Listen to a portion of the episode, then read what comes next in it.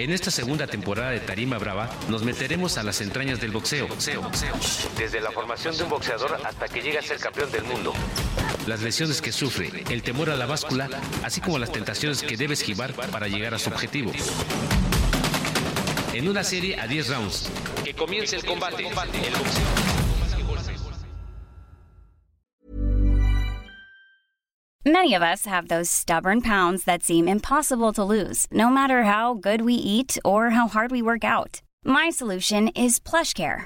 PlushCare is a leading telehealth provider with doctors who are there for you day and night to partner with you in your weight loss journey. They can prescribe FDA-approved weight loss medications like Wagovi and Zepbound for those who qualify. Plus, they accept most insurance plans. To get started, visit plushcare.com slash weight loss. That's plushcare.com slash weight loss.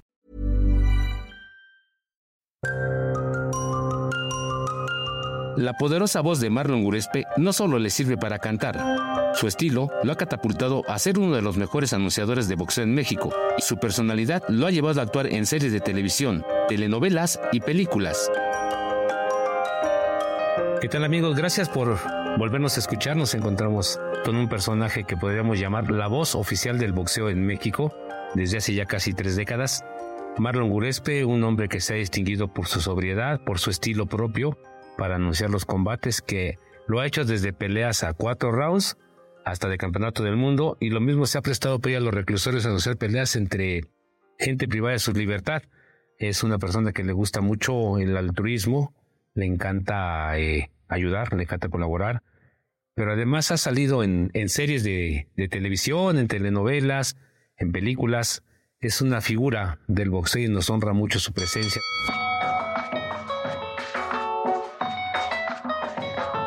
De su boca se han anunciado victorias, derrotas, tristezas, alegrías, una infinidad de sentimientos que se viven sobre el ring, pero sobre todo cuando vais acerca a la esquina del peleo dice cómo te apodan, de dónde vienes y le da un poco más de, de color a la presentación porque entonces el boxeador se siente muy feliz de que dicen de la colonia eh, Peralvillo, de la colonia San Felipe de Jesús, de la colonia Chapultepec. Entonces esa parte le da un poco más de presencia a los peleadores, pero tiene un estilo muy, muy peculiar que le ha valido para convertirse en el sucesor de grandes anunciadores en el boxeo en México, como, Maximiliano Chalano Aguilar, que, es, que fue un hombre muy importante y que será hasta en las peleas, en las películas de Pedro Infante. Señoras y señores, ya tenemos lista nuestra siguiente pelea tenemos en la división de peso gallo.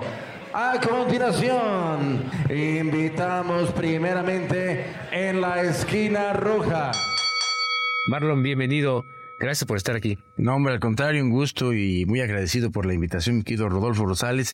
Pues realmente, como tú lo dices, ya han pasado algunos años, ya se ha hecho un poco de historia desde aquella vez que empecé a anunciar peleas de box Previamente, pues yo eh, había estudiado locución y estuve trabajando en Socicultur, era una dependencia de gobierno que llevaba esparcimiento cultural a muchas delegaciones, en, en esa época que se llamaban a delegaciones, en, todas las delegaciones eh, se llevaba pues fiesta, digamos, ¿no? Todos los sábados y los domingos para que la gente un poquito se, se distrajera de, la monotonía y que llevaban durante la semana. Se presentaban artistas, cantantes, eh, payasos, en fin, toda una variedad, eran unas seis horas de estar ahí en, en, esos, en esos momentos. Y de ahí surgió la invitación de una persona que en ese momento yo no conocía. Me invitó a anunciar peleas de box. Y yo cuando me hizo, me hizo la invitación dije, bueno, pues es cuestión del micrófono, pues no creo que sea nada, nada diferente a lo que hago, ¿no? Y pues me llegó la invitación, la primera cita fue en la Arena México, de repente yo me sentí chiquito porque la, Arena México, como solo saben, es un monstruo, caben más de 17 mil personas y de repente verte tú chiquito ahí dices, ¿qué, qué, hago aquí, no? Pues esa fue mi, mi, mi primera invitación a anunciar una pelea. Posteriormente ya me invitaron a lo que era el Cinturón de Oro en su primera edición que era en el Frontón México, ¿verdad? Hace ya, pues en el 95. Y esa vez, pues este, pues aparentemente se ve muy fácil el anunciar peleas. Se ve, pues, con una sencillez, ¿verdad? Que yo cuando lo hice me costó un trabajo, porque dije, pues no es lo mismo hablar, por ejemplo, en un micrófono, que yo también trabajé un poquito en radio, que, que tener el micrófono, ver a la gente, ver las cámaras, ver la presión de, la, de las autoridades, ¿verdad? Entonces son muchas cosas encontradas que la tienes que eh, dominar de alguna manera, ¿no? Y tratar de sacar ese temor que no debe de existir para poder explayar eh, el anunciar una, una pelea, ¿no? El estadounidense Michael Buffer es un presentador de combates de boxeo. Es conocido por su característico eslogan, prepárense para la pelea, que repite al principio de los combates que presenta. Marlon, el boxeador, debuta cuatro rounds y va desarrollando un estilo. ¿no? Tú debutaste en la Arena México, en la Catedral del Boxeo de la Lucha Libre. De ahí te fuiste a la Arena Coliseo, que todavía es más impresionante porque es como un embudito y escuchas el grito de la gente aquí en la nuca, ¿no? Y enfrente. ¿Cómo desarrollaste el estilo de tu voz? Porque sí es importante. ¿Cómo desarrolla el estilo de una voz? ¿Cómo lo hiciste? ¿Cómo lo lograste? Al margen de que hayas estudiado locución. Sí, independientemente, como tú lo dices, que, que estudié un poquito de locución, me ayudó mucho que en esa época las peleas las transmitía Televisa y la función que la era, era Box las empezaban a las seis de la tarde. Y me acuerdo que el comisionado en aquella época, que era el contador Marco Antonio Rodríguez, me decía, corren a su casa, porque de ahí se va, se va a alcanzar a, a ver y a grabar. Y antes estaba el VHS, donde uno podía grabarse. Entonces yo corría directo a mi casa a grabar y empezaba un poquito la función, pero me grababa porque yo quería ver si lo hacía bien, lo hacía mal, ¿no? Entonces las primeras veces decía, no, no me gusta este estilo, no, tengo que cambiar, tengo que alzar menos la voz o bajarle un poquito más. Entonces eso, eso fue, eso fue de, no de una función de dos, fueron varios años, porque afortunadamente nos tocó una época muy bonita donde había funciones miércoles y sábados de la, de, la, de que eran en la colección los miércoles, los sábados en la Arena México. Y poco después, pues al año, fue, vino este, no, antes ya estaba el, el cinturón de oro. Era los jueves. Era los jueves. Entonces era pues un festín de funciones de box que uno encantado, ¿no? Realmente de, de poder estar ahí siempre presente, se sentía uno con mucho orgullo y muchas ganas de, de estar. Poco a poco me, me fui perfeccionando, digámoslo así, porque me escuchaba, me veía, trataba de corregir ciertas cosas. A veces el grito lo, lo sentía que lo hacía muy largo, Dice, no, no, no, como que de braya, como que no se oye bien.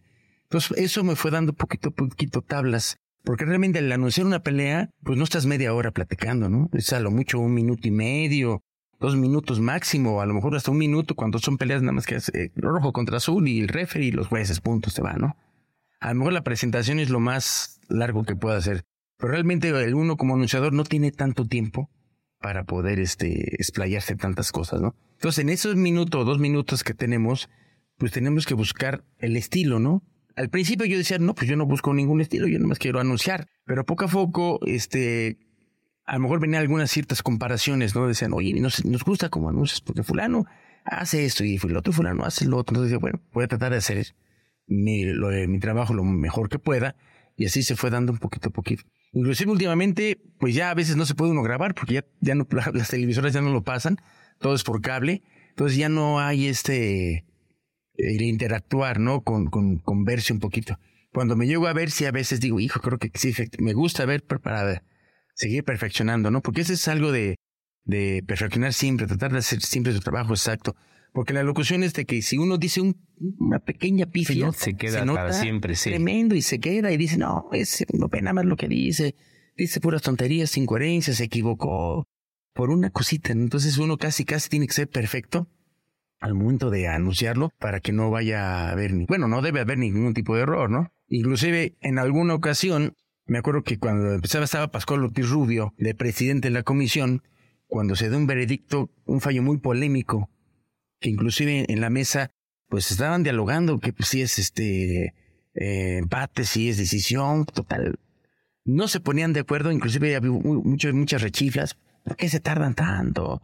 Ya den la decisión. Y cuando me dan la decisión, nos vamos a una puntuación, era una decisión técnica. Pero con, con tanto alegato que tenían en la mesa, había muchos taches en la, en la papeleta, ¿no? Entonces, cosa de experiencia también como anunciador, ¿no? Siempre hay que leerla antes, antes de una decisión, leer. Y si tiene uno una duda, va uno y la checa con el comisionado. Oye, comisionado, ¿qué dice aquí? No le entiendo. ¿Es siete, es ocho o qué es? O cualquier cosa, porque debe ser uno muy preciso y claro porque la decisión que se da del anunciador es la oficial. Porque se ve en televisión, se ve para el público, se ve para antes que había radio. Entonces es lo que dice, es lo que es, ¿no? Tal vez después vienen los reclamos o vienen las aclaraciones, pero mientras tanto ya se dijo que ganó rojo y ganó rojo y si no se hace un... Y las decisiones son inamovibles. Sí, inamovibles, exactamente. Entonces en esa ocasión había muchos taches en la tarjeta y yo leí la puntuación y la leí dándole ganador, por ejemplo, azul y era el ganador el rojo. No, pero según yo lo entendí así en la tarjeta. No, Pascual Ortiz Rubio dijo, no, es que ganó el de la esquina azul, ¿cómo es posible? Es que mira, aquí ni se le entiende. Pues aquí dice rojo. No, no, por eso yo le taché aquí. No, me dio una regañiza tremenda, pero tremenda. Y la decisión se quedó tal cual la dije. Sí, ya con San es oficial. se, quedó, se quedó, pero a mí de una regañada. Yo dije, no me vuelve a pasar. Entonces siempre, cosa, cuando veo lo que está todo claro, perfecto, ¿no? Y le doy hasta el mismo comisionado, tú me has dicho, Rodolfo, oye, mira, es así, así, así, ten cuidado porque le taché aquí y le puse aquí arribita, para que no vaya a ver. Ah, perfecto. Entonces, eh, debe haber una comunicación muy amplia entre el comisionado y el anunciador para que no haya ese tipo de error que pueden llegar a pasar, ¿no? Desarrollaste tu estilo. ¿Cómo desarrollar la personalidad? Porque es diferente a la que tenemos abajo de nuestro trabajo, abajo del ring. ¿Cómo desarrollar una personalidad que te permitió llegar a las telenovelas sin ser actor, llegar a las series, ¿no? ¿Cómo desarrollaste esa personalidad que va una, no va de la mano con el estilo? Pues fíjate que eso que nombras, sí, es interesante, porque mira, yo al boxeo lo veo como un deporte de mucha seriedad lo comparamos con la lucha libre. La lucha libre es un poquito más de juego, ¿no? De meterse, como te decía yo, con el público, meterse con los mismos luchadores, que de repente puedes llegar a interactuar, ¿verdad? Y a lo mejor haces que te, que te falten al respeto. digo, no totalmente, pero te prestas para que te diga alguna situación, ¿no? Entonces, la personalidad que se da en el ring, yo creo que le debe ser con mucha seriedad. Al momento hasta de nombrar al, al boxeador de esquina roja como el de esquina azul, inclusive a los mismos jueces, al referee, darles su categoría que deben de tener porque es un deporte pues un, deporte muy muy muy serio un deporte que nos ha dado mucha fama en todo en todo el mundo. Siempre ha habido los excelentes peleadores verdad que han salido desde desde el cinturón de oro desde cuatro ramos van creciendo. Entonces yo creo que eso es lo que se ha marcado un poquito en la personalidad de darle la seriedad respecto al deporte no Encuentra los mejores pasatiempos todos los viernes en El Gráfico, el periódico popular más leído en la Ciudad de México. Visítanos en elgráfico.mx y síguenos en nuestras redes sociales.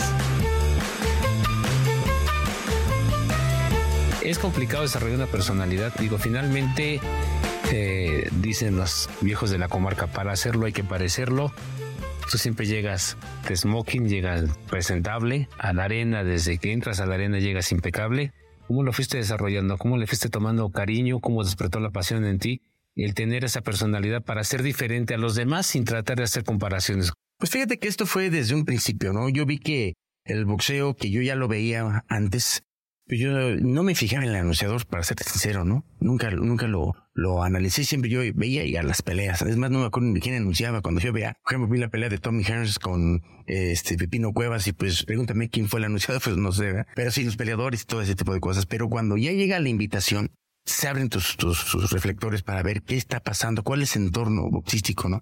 Cuando llego a la arena, pues veo que el cuate está bien presentable y este, en esa época estaba Alejandro Hernán y David Ornelas. Alejandro Hernán siempre también con presencia. David Ornelas era un poquito más folclórico al momento de llevar tacos amarillos y rojos y lentejuelas. Y mucho tiene que ver a lo mejor con tu personalidad, ¿no? A lo mejor si yo quiero, a lo mejor soy bailarín de rumba y voy a anunciar, pues a lo mejor me he visto todo de rojo y con maracas para anunciar, ¿no? A lo mejor tiene que ver un poquito con la seriedad que toman las cosas, ¿no? Entonces, sí, el, el comisionado que me, me invitó, que era este Rafael López Santos, dijo, vete de traje. Ah, perfecto. Y me fui de traje, corbatita y todo. Dije, perfecto. Entonces, se trata de darle seriedad a esto, ¿no? Entonces, las siguientes funciones siempre Luego, luego, me fui a comprar un, smoking que me acuerdo que fui a la calle de, Brasil, dijo el primero que esté a la mano, vámonos, ¿no? Porque dije, no, un smoking de pues, se me hacía caro, ¿no? Costaba, no sé, dos mil, tres mil pesos. Cuando yo compré uno de 500 pesos, dices, no, pues vamos a empezar con ese. Pero ese fue el, el inicio, ¿no? Y poco a poco ya nos fuimos, este, adentrando. Decir, bueno, ¿qué cuánta variedad puede tener uno en la presentación? Pues buscar un saquito azul, uno otro negro, eh, combinaciones de moño, etcétera, etcétera, porque no hay mucho cambio, ¿no? Realmente no se puede poner un día rojo, otro día verde, porque pues ese no es el estilo, ¿no? Buscar algo que se vea adecuado y sobrio, ¿no? Así es. Marlon, y esa personalidad, ese estilo, te llevaron a la tele sin tú quererlo, ¿no? Pues sin pensarlo o, lo imaginabas. No, jamás me imaginé. Digo, la primera invitación que más o menos recuerde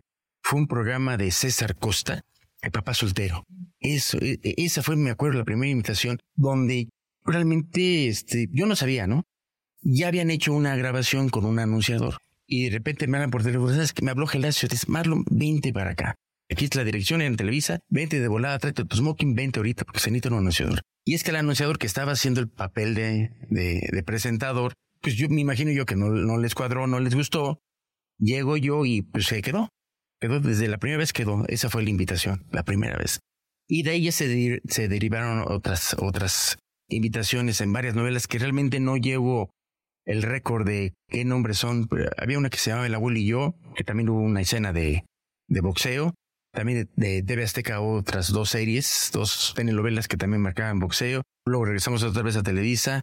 Una anterior se llamaba con José Ron, el actor José Ron, que esa novela estuvo muy bonita porque toda la novela trató de boxeo. Pero totalmente, ¿no? Hay veces que esto nada más un capítulo y boxeo y ya después sigue la historia, ¿no? No, y esta era la historia de un boxeador que iba por el campeonato, iba por otras cuestiones y que la novia, etcétera. Y el cierre fue que pelea por un campeonato, José Ron, y gana ¿verdad? Y pero todo el entorno. Entonces esa vez fueron como unas cuatro o cinco presentaciones a todo dar, ¿no? Y de ahí de repente, pues el, el que le decía de Haitobis, que programa medios, medios cómicos, ahí anunciaba una especie de luchadores y que peleaban y boxeaban, pero era cuestión de broma, ¿no?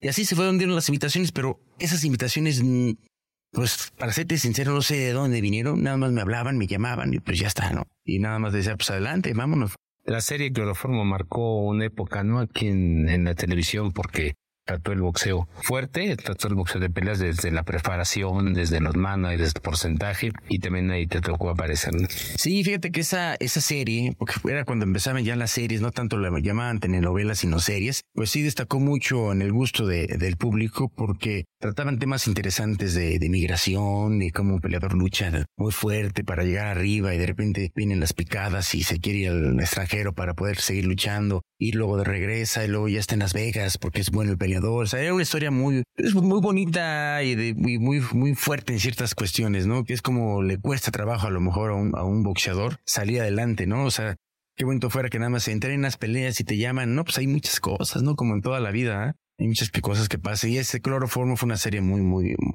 muy vista que sigue repitiéndose, ¿no? En, otras llevan, que será unos 10 años que se hizo o más. Como 12. O 12 y la siguen este, nuevamente poniendo. Que, que sí es del gusto de la, de la gente.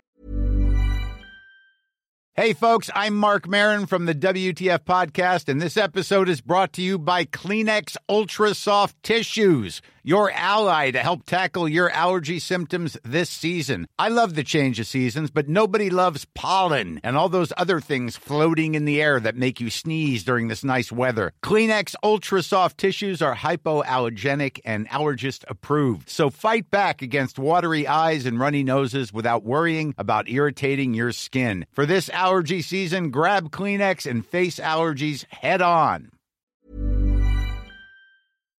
El llegar y plantarte a un ring, anunciar y de repente dices, soy famoso, pero también te has convertido y los anunciadores actuales como tú y como otros se han convertido en personajes centrales a tal grado que cada promotora tiene su anunciador. En tu caso, varias promotoras se pelean que tú estés. De repente hay dos o tres funciones en la Ciudad de México y todos dicen, queremos amarlo. Aunque tenemos otros buenos anunciadores, queremos amarlo.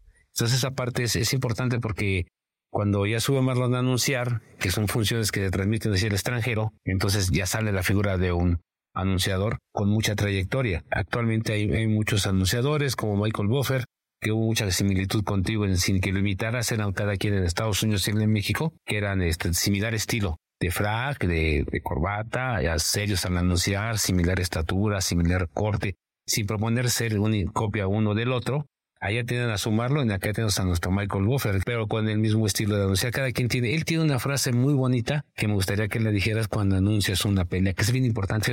cada quien tiene un estilo. Entonces él tiene un estilo que lo ha diferenciado de los demás, porque es lo que decía, un estilo y una frase que lo hace diferente al resto de los demás anunciadores del mundo.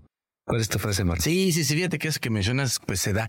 Y yo sin, sin, sin buscarlo, me salió esa, esas frases, ¿no? Porque muchos como Michael Buffer, ¿no? Let's get ready to rumble, uh, it's show time, ya vamos a ver quién es el más macho. Y... Pero yo antes sí, siempre marcaba la, la, la, mi pauta para iniciar, porque yo decía, la gente se debe de motivar, aplaudir. Entonces decía, damas y caballeros, y no podemos empezar sin el aplauso de todos ustedes para todos los boxeadores que participan en esta gran función de boxeo.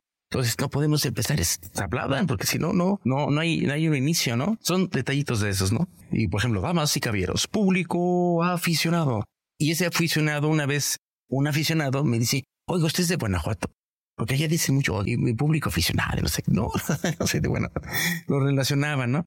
Entonces son palabras que, que, que, siempre lo tengo en mi introducción de la presentación. Y han dado resultados, porque así haya cinco personas, pues esas cinco se apládenle, porque nada más son ustedes cinco, ¿no? Y si está, pues, un aforo de unas dos mil, tres mil personas, pues se oye bonito que todo el mundo aplaude así. Yo recuerdo que te tocó anunciar en el Palacio de los Deportes Edgar Sosa 17.500 personas en el Palacio de los Deportes. Creo que el, ante el público que más has anunciado es ahí, ¿no? Sí. ¿Qué sientes? ¿Qué sientes en decir todas las miradas? 17.000 personas están viendo y escuchando lo que yo diga. ¿Sientes esa presión? ¿Sientes esa emoción? ¿Qué sientes ahí? Fíjate que ese, ese, ese dato que tú dices es muy interesante porque a mí me llegó a pasar cuando estaba como maestro de ceremonias que trabajaba yo para Susicultur, que una vez este, me tocó ser el presentador en, una fue en el Zócalo y otra fue en la Alameda Central había mucha gente, ¿no? Entonces, dar la bienvenida y todo eso. Entonces, yo apenas, digamos que empezaba, ¿no? No, no tenía tanta experiencia. Y sí, se sientes el nervio y la presión fuerte, ¿no? Entonces, de alguna manera tienes que aprender a dominar.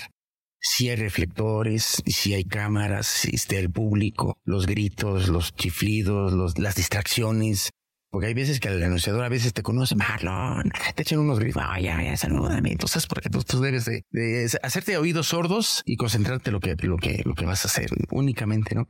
Eso me ha servido, ¿no? Todos esos, esos detalles para llegar a un momento de que haya mucha gente, que haya mucha presión, poder centrarse en lo que, lo que sabe uno hacer y lo que uno debe de decir, sin aumentar nada, porque hay veces que uno quiere improvisar cosas o quiere uno lucirse y es cuando vienen unos errores garrafales.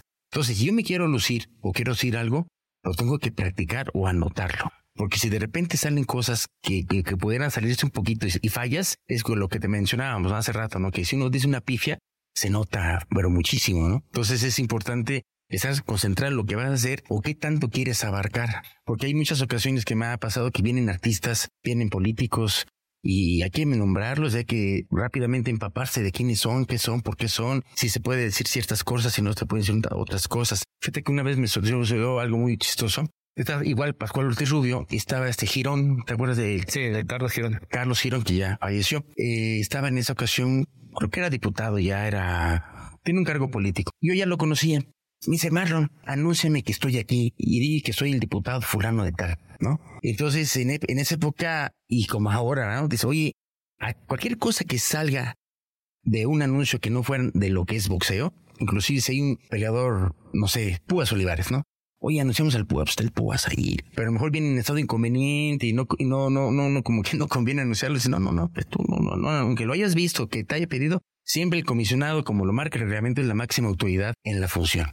Entonces hay que preguntarle al, comisionado, ¿no? Y ya una vez tuve un error contigo, ¿no? Que se me hizo fácil anunciar un cuate que estaba ahí y, y se me hizo fácil anunciarlo y me dijo, no, pero el otro cuate que lo había invitado me dice, tienes que anunciarlo. Dije, entonces me puse entre la espada y la pared. Dije, la madre, ¿qué hago, no? Una, discrepancia porque hay cuestión en detalle, pero normalmente en el boxeo se está prohibido combinar símbolos patrios, política y religión. Aunque los peleadores de lucha no pueden subir con eso al ring ni se puede anunciar. Entonces, por eso es lo que se refiere que hay una encrucijada de repente, anúnciame, ¿cómo te voy a anunciar si me va a regañar el presidente de la comisión o el comisionado en turno, ¿no? Y esa vez que te digo de, de, de, de Carlos Girón, pues no lo anuncié, porque, porque Pascual dijo, no, aquí nada político, aquí no se anuncia. Entonces no lo anuncié y de, se acerca a Girón y se señalándome con el dedo, como diciendo, ahora me las vas a pagar, o no sé qué quiso decir, pero pues ni modo, ¿no? Y detallitos así, entonces luego hay campeones que llegan a las funciones y les digo, oye, fíjate que está fulano, satano, ah, sí, no te está fulano que es campeón, pues les da un poquito de realce a la función. Son de esos detallitos, ¿no? Pero eso que comentas tú de la presión que se siente es muy bonito. Bueno, a mí me emociona cuando hay mucha gente porque yo digo, a esta gente la tengo que hacer vibrar, la tengo que hacer que, explote, que saque la ira, que venga, ¿no? Entonces fue algo fabuloso, ¿no? Y me, gustó en esta ocasión. Otra ocasión muy vaciada que estuve yo de anunciador fue, eh, creo que peleó, si no mal recuerdo, Kawachi y no sé quién tantas peleadoras, ¿no? Pero iban a hacer una telenovela o así de un, de un peleador ruso que tenía que pelear con un peleador mexicano. Entonces me dicen, oye, anuncia al ruso, pero a ver cómo le haces. Pero a ese, a ese peleador le tienen que abuchar y decirle, ¿y le haré? dije, ah, pues ya sé. Ahí viene un peleador ruso que viene a destronar al peleador mexicano fulano de tal. Vamos a recibirlo con una porra, como ustedes ya saben. Ya sabes, cuando pedimos una porra es unas mentadas. No, pero todo, toda la, la, la, la, arena, pero así todo chiflando, no, me sé, oiga, padres. Esa es parte de la magia que puede tener uno como anunciador, porque uno mueve masas con el micrófono, ¿no? Uno podía ver por párense, se paran todos. El himno nacional, vamos a pararnos todos de pie, todos de pie. es es como que una orden no, no directa, sino una orden indirecta que todo el mundo hace porque pues uno les está diciendo qué que, instrucción debe de, hacer, ¿no? La Arena Coliseo de la Ciudad de México se inauguró el 2 de abril de 1943 y fue construida por el empresario Salvador Luterot con los 40 mil pesos que ganó en la Lotería Nacional con el boleto 4242 para el sorteo del 21 de septiembre de 1934 ves antes la tarjeta. Sí, vas ganando, pero se equivocaron los jueces. Sí, no, no ha sido una vez, han sido varias ocasiones que. Mira, algo que debe hacer también un anunciador es. Porque he visto que otros se van, ¿no? Anuncia uno y dice, ah, por allá se echan el refresco, se van. Y uno como anunciador, yo, bueno, me, me ha funcionado muy bien, es ver la pelea, ¿no? Te vuelves te vuelves juez, te vuelves un gran aficionado, ¿no? Porque ya dices quién gana, quién pierde. Entonces tú ya tienes cierta opinión, ¿no? Entonces, cuando viene el resultado, dice, hijo, yo no vi esa pelea o la vi muy apretada, ¿no? Pues, pues, empate o decisión dividida para acá o para allá, ¿no? Pero cuando hay veces que se carga mucho a un peleador que de la esquina roja y ganó la azul, nada, ¿no? O sea, uno no puede ni expresarlo. O sea, uno debe ser neutral, totalmente, ¿no? O sea, la gente observa mucho. La gente y ve todos los gestos que uno hace, hay gente que lo ve. Entonces uno neutral, o sea, mucha gente va a decir, ah, mira, por, por el gesto del anunciador ya vemos que ganó este y ganó el otro. Sí, entonces uno debe ser neutral. Y sí me ha pasado que digo, bueno. Y no se puede evitar porque es, es una decisión de los jueces. Si los jueces lo vieron así, pues por algo lo vieron, ¿no? Claro que después viene el análisis o viene el eh, citar de parte de la comisión a los jueces y, oye, pues están viendo esa pelea no es así, es así, ponen más atención y ya viene otro tipo de cosas, ¿no? Pero si uno debe ser neutral totalmente, desde la mirada. Barre, yo creo que las noticias más tristes son cuando pides un minuto de silencio. Nos pasó a finales del año pasado, ¿te acuerdas? Esos momentos también hay que vivirlos y sentirlos.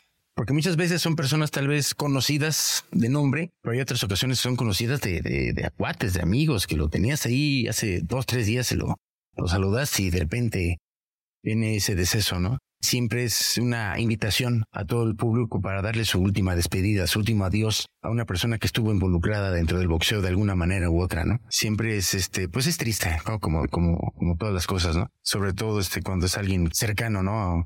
que conociste, pues sí, esa tristeza y hay que dar un poquito pequeño párrafo, ¿no? De lo que fue, de lo que hizo durante el boxeo, ¿no? Palabras muy, muy rápidas. Dos temas antes de, de concluir con esta charla que se nos ha ido como agua en las manos. Marlon, primero, una escuela de anunciadores de boxeo. ¿Lo has pensado? ¿Dejar tu legado en algo, un sello? Sí, fíjate que sí. Hace poquito vi una convocatoria que hace Sanfer. Sé la mejor voz del boxeo, algo así. Dije, ay, pues está bien, ¿no? Quiere decir que quieren traer más gente al boxeo porque hay más boxeo, aunque aparentemente ya no se ve tanto en televisión abierta como es Televisa, TV Azteca, pues era para que hicieran cada ocho días, ¿no? Y hacen esporádicamente, no, no, no es siempre, pero ya hay mucho cablero, grande o chica como sé, pero hay, hay mucho boxeo, inclusive funciones locales, pues ya transmites con tu celular y tiene muchas vistas. Entonces, de que hay boxeo, hay mucho boxeo, sobre todo en lugares que antes no había tanto, por ejemplo, Monterrey, Guadalajara, Tijuana, eh, Mexicali, ¿no? Eh, mismo Estado de México. Entonces hay muchas empresas que hacen boxeo. No lo hacen tan bien, no lo hacen tan mal, pero hay boxeo. Entonces, a necesidad de tantas funciones, pues necesita tener anunciadores también, ¿no? No estaría nada mal en hacer una, una, pues no escuela, sino un seminario tal vez, ¿no? Centro de capacitación para los anunciadores. Para poder anunciar. Yo encantado, ¿no? Porque esto, pues como todas las cosas, nada es para siempre, ¿no? Va a llegar un momento que tengo que decir adiós. Como José José, ¿verdad? se te cabe la voz. Antes tenía un chorro de voz, güey. y, y por otro lado, hace rato Marlon comentaba que es difícil anunciar. Voy a comentar una anécdota. Hace como dos años poquito menos, nuestra secretaria se equivocó, no lo convocó para anunciar una función de box y no llegaba el anunciador y, ya no llegó. No llegó, no llegaba y tuve que usurpar su puesto, subí a anunciar tres peleas y la verdad, la verdad que estar ahí con la gente en un lugar pequeño, pero la gente encima Tienes que respirar, apretar las pompis y sacar la voz y dar un estilo no como el de él, pero por lo menos traté de, le te estoy usurpando Marlon tu lugar. Cuando llegó fue para mí un alivio, de verdad, porque pues es un estilo muy diferente. En la primera me salté el nombre de los jueces, ya después ya no, ya este, tengo que hacerlo bien porque eh, si llega y si no llega, ¿qué hacemos? Pero ya cuando lo vi entrar, porque estaba aquí en y lo vi entrar por el lado izquierdo, dije, ya llegó Marlon. Gracias, Marlon, muy amable. Entonces sí se sufre, ser anunciador no es fácil, tener un estilo, tener buena voz, no tener una este, imagen pulcra, no solo del vestimenta, sino del comportamiento. Marlon es un hombre que nunca ha dado motivos eh, extra boxeo. Es un hombre que le rinden homenajes en cada rato, lo llevan a provincia, lo invitan a anunciar en el interior de la República, perdón por decir provincias interior de la República. Es una figura que le ha dado al boxeo mucha frescura por el estilo que tiene. Y por eso comentaba hace rato, ahora los anunciadores son parte esencial del boxeo. Tú sabes que, por ejemplo, Dazón tiene su anunciador, Top tiene su anunciador, ¿no? Y así, este, cuando Canelo tenía su, su empresa, era su anunciador. El anunciador es parte esencial y antes lo hacían a capela, sin micrófono. Tiene, y tiene que, por eso le decían, porque voy a anunciar. Entonces, él es el que sigue de esas generaciones con un estilo diferente. Todos tenemos un estilo bueno o malo, pero él lo ha sabido explotar muy bien. Tiene, tiene buena voz, muy buena dicción, que es importante hay que pronunciar bien los nombres de extranjeros que luego vienen aquí y dicen, oh", no, porque sí, hay una boxeadora que se llama Elena Jenovich, que es MR de Jenovich, y para pronunciarla es un problema. Entonces, antes está ensayando, ves que, a ver, ¿qué hace antes de la función?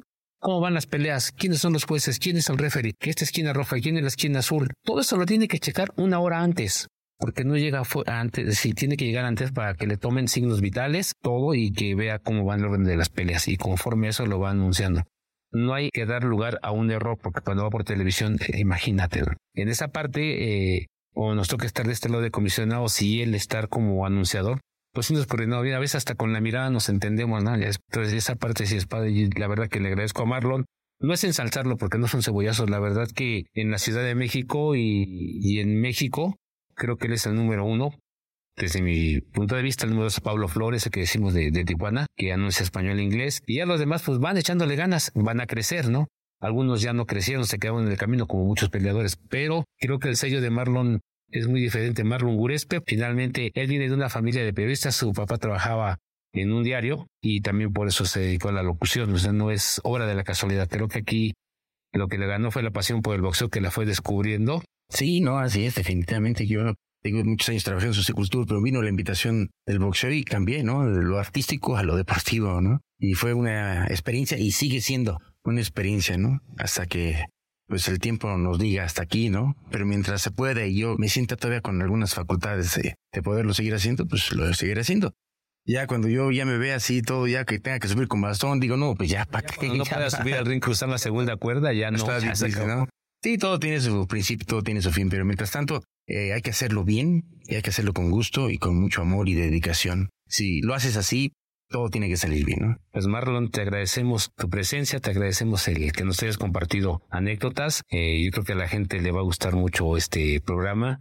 Le agradezco a Oriel Rodríguez en la producción porque siempre está atento a todo y un servidor Rodolfo Rosales le das gracias por acompañarnos, por escucharnos. Y me gustaría, Marlon, que despida este programa a tu estilo, como cuando despides las funciones de Vox, por favor. Muy bien, mis amigos, pues ya estamos en el evento principal de la noche. Por el campeonato El Gráfico, pelea 12 rounds, tenemos en la esquina azul Auriel Rodríguez, en la esquina contraria Rodolfo Rosales.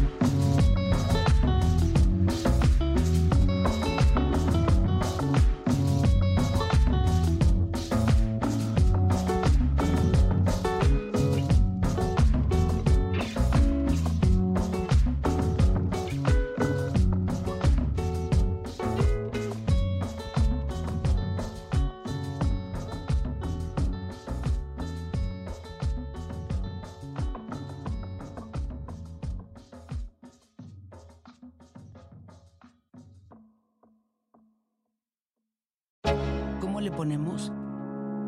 Conversaciones eróticas de la vida cotidiana con Judy Kravsov.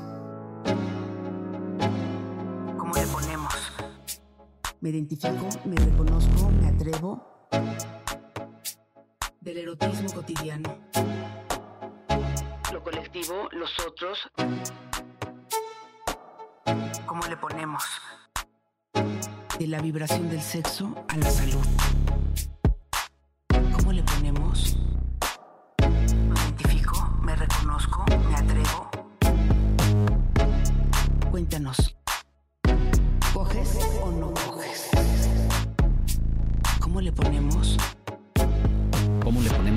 Podcast del Gráfico, el periódico popular más leído en la Ciudad de México. Escucha cada semana un episodio nuevo en elgráfico.mx o en tu plataforma de audio preferida. El Gráfico, el periódico popular más leído de la Ciudad de México. México.